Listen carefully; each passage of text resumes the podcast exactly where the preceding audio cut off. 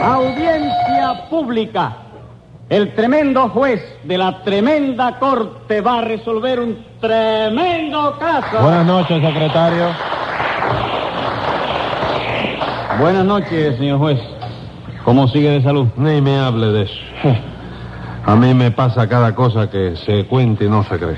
Óigame, ¿y ¿qué le ha pasado ahora? Porque a mí me gustan mucho los plátanos. Y ayer me comí media docena de plátano manzano y otra media de plátano burro. ¿Y qué? ¿Le cayeron mal? Bueno, los manzanos no.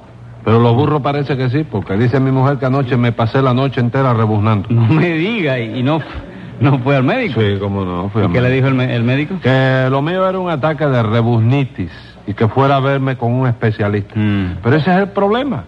¿En dónde encuentro yo un especialista en rebuznitis? Ey, ¿y eso, señor juez? Pues, En Cuba no hay rebuznólogo. Claro que no, si los hubiera se morirían de hambre. ¿Por qué? Porque el único que tiene rebuznitis en Cuba soy yo, y yo no lo iba a mantener a todos. ¿Verdad que sí? Pero mire, señor juez, no se Oh. Ah. preocupe y siga rebuznando todas las noches, que eso no tiene importancia. ¿Usted cree que no tenga importancia? Claro que no. Después de todo, lo único que hace usted es soñar en voz alta. Póngase 20 pesos de multa por esa opinión. Y a ver qué caso tenemos hoy. Una estafa, señor ¿A Pues- juez, quién estafaron? a un español. Pues llame a los complicados en ese españolicidio. Enseguida, señor juez. Luz María Nananina. Aquí como todos los días. Rudecindo Caldeiro y Escoviña. José Candelario Tres Patines. A la reja. Bueno, Rudecindo, vamos a ver, el estafado es usted, ¿verdad? Sí, señor. No es por darme importancia, no, ni nada de eso, pero el estafado soy yo. Y el estafador es usted, ¿no es así, Tres Patines? Sí, señor. No es por darme importancia. de- Pues sí, no es por darme... No, no, ¿quién te ha dicho a ti que yo soy el estafador, chico? No se lo ha dicho a nadie todavía, pero si la cosa es que alguien se lo tiene que decir, se lo digo yo y con muchísimo gusto. ¿Qué cosa, señor? Usted es el estafador porque le estafó 200 pesos a Rudecindo. ¿Y a usted qué le importa, señor? ¿A usted es la mamá de crianza de Ruecindo qué? No, señor, yo no puedo ser la mamá de crianza de Rudecindo porque Rudecindo me lleva a mí como 40 años. ¿Ah? Oiga, oiga, no tanto, señora, por Dios. Bueno, quien dice 40 dice 39 y medio. El caso es lo mismo. Oh, bendito Dios, hombre. Bueno, pues un día se me va a subir Galicia a la cabeza, señor juez, y voy a venir aquí con una estaca y van a saber lo que quiere decir España en llamas. ¿eh? No, Bueno. no, no, no. Bueno, bueno. Yo No, estoy Ru- callado, pero bueno. No, Rudecindo, no. Hágame el favor de dejar las llamas para los bomberos. Y cuénteme usted qué le pasó con Tres Patines. Pues ante todo, doctor, quiero advertirle que yo soy casado y que mi mujer es muy buena, pero que mi suegra es inaguantable. Óigame, Rudecindo, le voy a dar un consejo. No se tire con la suegra. ¿Por qué, señor? ¿Por qué las suegras han formado un sindicato y dice que si le siguen echando con el rayo van a declarar la huelga de hijas caídas? ¿Cómo de hijas caídas? Sí, señor, dice que se llevan a las hijas para su casa y que los yernos se la arreglen solo como ellos puedan. Bueno, eso de llevarse la hija para su casa eh, lo podrán hacer algunas, pero mi suegra no lo puede hacer porque no tiene casa. ¿Cómo que no tiene casa? No, señora, no. Hace 20 años que está metida en la mía y de ahí no hay quien la saque. Bueno, pero entonces tiene casa porque vive en la casa de su hija. Sí, pero da la casualidad de que el alquiler de la casa de su hija lo tengo que pagar yo. Bueno, eso del alquiler es un detalle que no tiene importancia ninguna. Bueno, para usted sí, pero para mi casero no opina lo mismo. De todos modos, Rudecindo, no se tire con la suegra porque yo sustento la opinión de que las suegras son el sostén más firme de la sociedad. ¿Y eso por qué? Muy Muy sencillo, muy sencillo. La opinión tuya, ¿ves? Muy sencillo, Tres ¿Eh? A ver, Patines. chico. Porque sin suegras no hay yernos. Sí. Sin yernos no hay matrimonio. Sí. Sin matrimonio no hay mujeres y sin azúcar no hay país. Bueno, sí, no, yo estoy de acuerdo contigo en la suposición esa de la que acaba de decirte de que sin el azúcar no, que no hay país, sin azúcar. Pero cuando uno, por ejemplo, va a comprar una enzucarera, no lo obligan a uno a cargar también con el ingenio, ¿no? Óigame esto, pero una suegra no es un ingenio.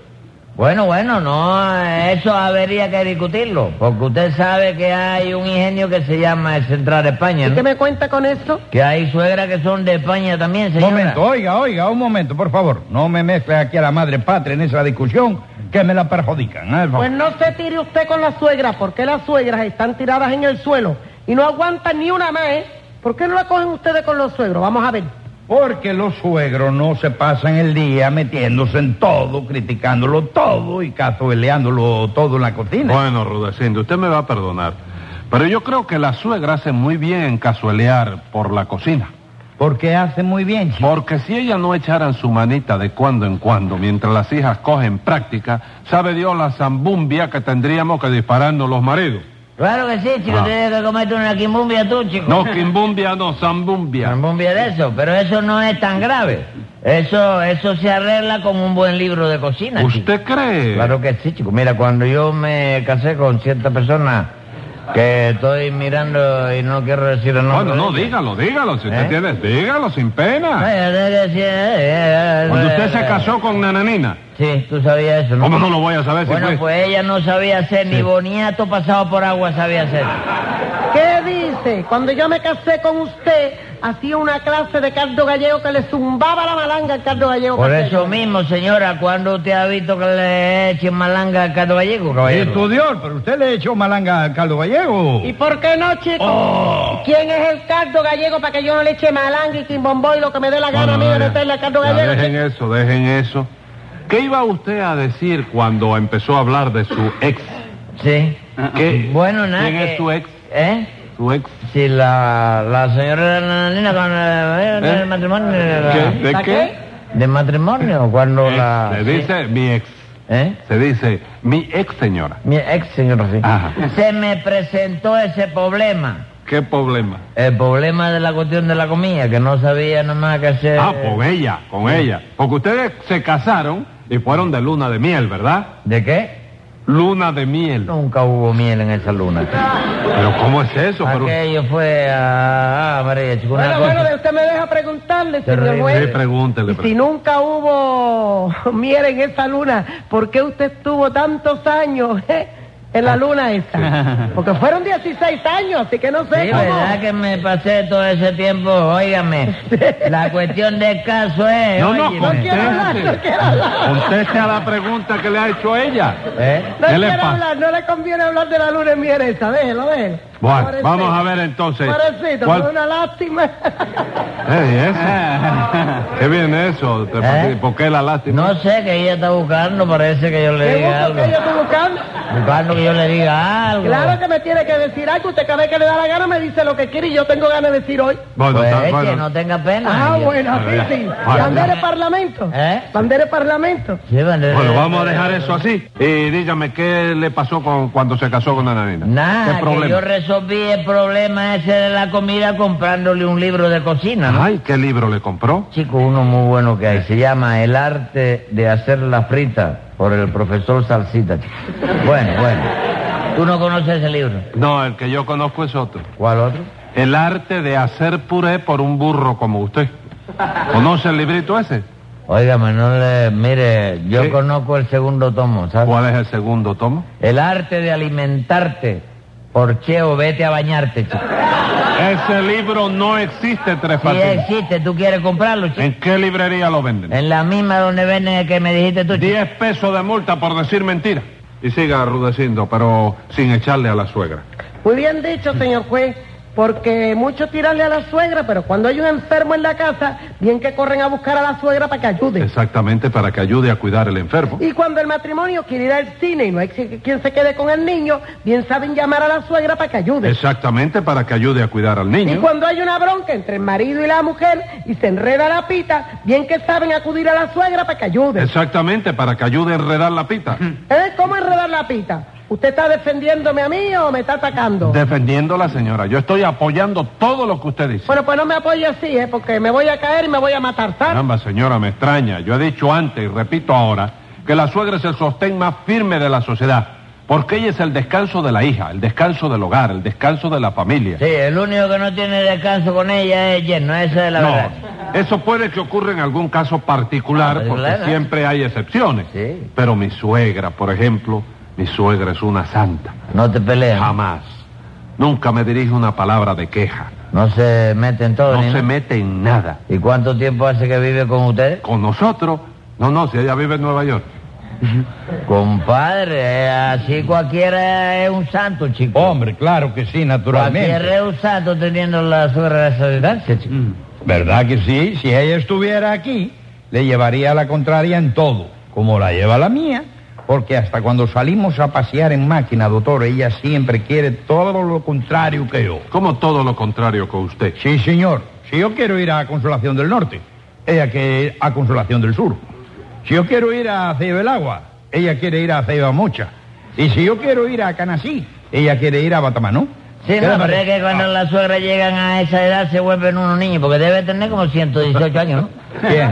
La suegra tuya. No, hombre, no, tiene 64 lo más, poco más. Oye, figúrate tú cómo sería que el otro día había una fiesta en el centro gallego. Ajá. Y entonces Rudecindo le preguntó a su suegra, ¿vamos al centro? ¿Y qué le dijo ella? Que no, que quería ir al rincón. Mira que esto es grande. Eso es verdad, Rudecindo. Sí, señor, desgraciadamente. Y lo peor no es eso, señor juez, sino que cuando yo llego tarde a casa, mi suegra achucha a mi mujer para que mi mujer me forme la bronca. ¿Y qué? ¿Usted le va a negar el derecho de defender a su hija? No, pero es que mi suegra no defiende, mi suegra ataca, que no es lo mismo. Bueno, el suyo será un caso muy especial, compadre. Hay muchas suegras que se vuelven locas por complacer a sus yernos. No, no, sí, no, la de Rudecindo se vuelve loca también. Lo único malo es que la locura le da por apretarle pecoso a Rudecindo. No exagere, hombre, no será para tanto. Que no, usted no conoce a mi suegra, señora. Ah, es un caballo cerrero. Oiga eso, parece mentira que usted insulte así a una dama. hombre. Eso no es insulto, nananina. Lo de caballo lo digo porque mi suegra es el número uno en mi casa. Y el número uno es caballo, ¿Y lo de Cerrero? porque nació en el cerro. Ah, bueno, entonces está bien. Entonces. Pero acaba de decir, ¿qué le pasó a usted con Tres Patines? Pues nada, doctor, que mi suegra tiene otra hija, ¿no? Allá en Buenos Aires, está Ajá. casada con un argentino, ¿no? Ajá. Eh, y como ya yo no podía soportarla más, empecé a embullarla para que se fuera a pasar una temporadita de 10 o 12 años con esa hija. ¿Y qué dijo su suegra? Que sí, pero que tenía que pagarle el viaje en primera hasta Buenos Aires. Ajá. Y óigame, doctor, usted sabe lo que cuesta un viaje en primera hasta Buenos Aires. Debe costar un chorro de pesos, ¿verdad? Chorro nada más. Una bañadera llena de lo que cuesta, ¿Y compadre. que usted no estaba dispuesto a pagarlo? Sí, como no, yo estaba dispuesto a pagarlo aunque tuviera que empeñar hasta la camiseta, ¿no? Ajá. Pero en eso me fue a ver tres patines que yo no sé por dónde se enteró, la verdad, de que yo tenía el problema ese de mi suegra. Ajá. Bueno, eso es servicio de inteligencia de mamita, de que tú sabes que siempre está al tanto de donde puede haber un negocio cualquiera. Sí, claro. ¿Qué está haciendo ahora su mamita? Mamita tiene una tienda, chico. ¿En dónde? ¿Para qué tú lo quieres saber? Para ir por allí. Nada, nada, ni se te ocurra ir por allí. Ah, ¿Y chico. por qué? Porque es una tienda de antigüedades y a lo mejor te vende. Diez pesos de multa. Pero oye, viejo. Silencio. Ah, María. Siga usted, Rudecindo. ¿Qué le dijo Tres Patines? Bueno, pues me dijo que tenía un amigo que era marino Ajá. y que por 200 pesos nada más llevaba a mi suegra hasta Buenos Aires en primera. Y usted se los dio. Sí, señor, tuve esa debilidad. Yo se lo di, mi suegra hizo las maletas, se despidió de nosotros, se subió a una máquina que le trajo tres patines y se fue.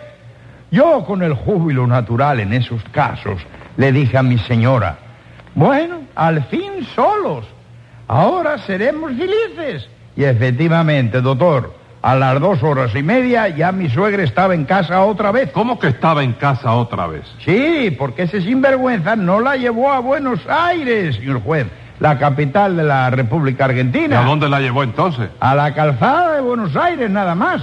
Porque tú no me dijiste a mí nada de la Argentina, Ruecindo. Tú me dijiste que la cosa era llevarla en primera hasta Buenos Aires, nada más, chico. Bueno, Tres Patines, pero usted empezó por decirle que quien la iba a llevar era un ma- amigo suyo que era marino. Sí, chico, porque el chofer que la llevó hasta la casa de Buenos Aires Ajá. es un botero, ¿oíste? Ajá. Y para ser botero hay que ser marino, ¿no? Pero- Digo, pero- la opinión mía, ¿no? Pero eso no es un viaje en primera, Tres Patines. ¿Cómo no, chico? Cuidadito con eso, porque precisamente se lo dije bien claro al chofer para que no hubiera problema después. ¿Cómo que se lo dijo bien claro? Sí, se lo aclaré bien, dígole, no vayas a poner ni la segunda ni la tercera velocidad. Llévala hasta Buenos Aires en primera. que ese fue el trato que yo hice con Rubén Silva. Escriba ahí, secretario. Venga la sentencia. La estafa se ve tan clara que francamente no sé si habrá en el mundo una cara más dura que la de usted. Y como su fechoría ya me tiene muy cansado, devuelva lo que ha cobrado y cumpla 90 días.